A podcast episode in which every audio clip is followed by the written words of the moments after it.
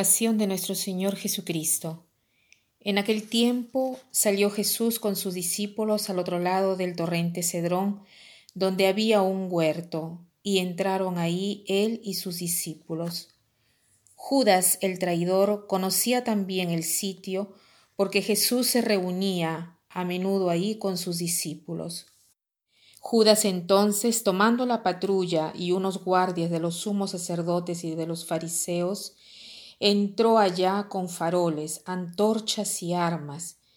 Jesús, sabiendo todo lo que venía sobre él, se adelantó y les dijo, ¿A quién buscáis? Le contestaron, a Jesús el Nazareno. Les dijo, Soy yo. Estaba también con ellos Judas el traidor. Al decirles, Soy yo, retrocedieron y cayeron a tierra. Este pasaje es mucho más largo, es un pasaje extraído de la pasión de nuestro Señor Jesucristo, de Juan. Yo he leído solamente el inicio de la pasión. Eh, ¿Y por qué es tan largo? Eh, porque los evangelios mismos han nacido partiendo de la narración de la pasión, muerte y resurrección de Jesús, o sea, los evangelios en realidad son estas em, narraciones con introducción y epílogo, porque la mayor parte eh, del material que nosotros tenemos de los evangelios se refieren a la pasión, muerte y resurrección de Jesús. Eh, esto es esto lo que los evangelistas querían anunciar, que Jesús es hijo de Dios, que nos ha dado la vida, la vida eterna y que ha vencido la muerte. Esta es la buena noticia. Hoy es Viernes Santo. La iglesia en todo el mundo no celebra la misa. Es el único día eh, que hasta el sábado santo que no hay misa porque Jesús muere en la cruz. Pero en cambio somos llamados, estamos llamados a adorar la Santa Cruz donde Jesús ha dado su santa vida por nosotros. Este pasaje del Evangelio de Juan se lee cada Venerdí Santo. La Iglesia cada año prefiere leer este Evangelio según San Juan y no de los otros evangelistas. ¿Por qué?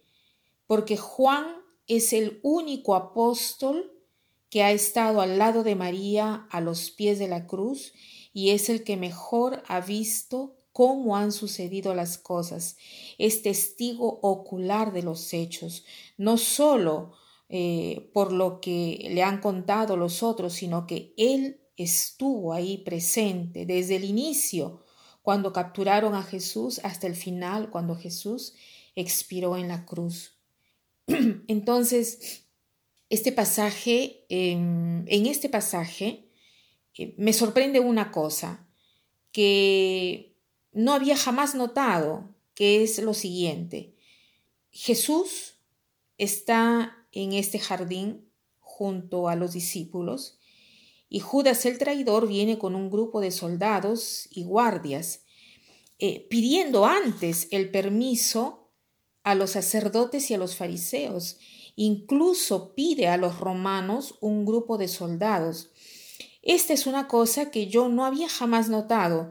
Yo aquí he leído comentarios bíblicos de expertos y que dicen que estos grupos de soldados se tratan de la tercera parte de una corte, o sea, están compuestos de entre 600 a 1000 hombres. Son tantísimos soldados. ¿Y por qué esto?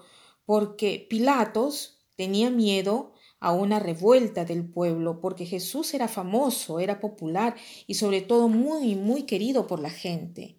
Entonces se ha preparado con tantos guardias, con tantos soldados, ¿no? ¿Y, qué cosa sucede? Jesús va al encuentro de estas personas que lo están buscando y, y sabe que están viniendo a arrestarlo, pero él no tiene miedo.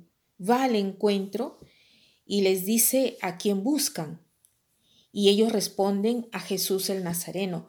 Y Jesús les dice, soy yo.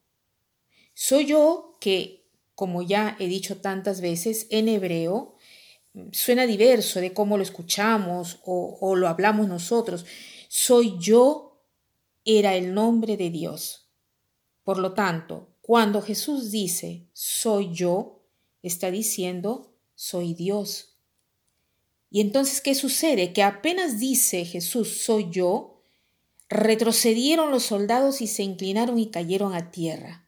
Esto no lo había yo notado nunca.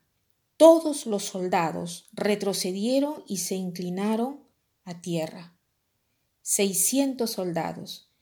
Se ve ya la majestad de Cristo, la divinidad de Jesús. Y esto lo certifica Juan, que es testigo ocular de todo esto que ha sucedido. Verdaderamente los evangelios son maravillosos, no se puede decir que es un libro humano porque ningún libro de 30 páginas ha podido producir tantos comentarios, usarlos, eh, escritos para comentar estas 30, 30 páginas. Y en cambio, en estas 30 páginas, estas 30 páginas han cambiado la vida de tantas personas, ha devuelto la esperanza a tantas otras y ha hablado e impresionado de manera diversa a cada persona que lee el Evangelio. Jesús nos comunica siempre algo.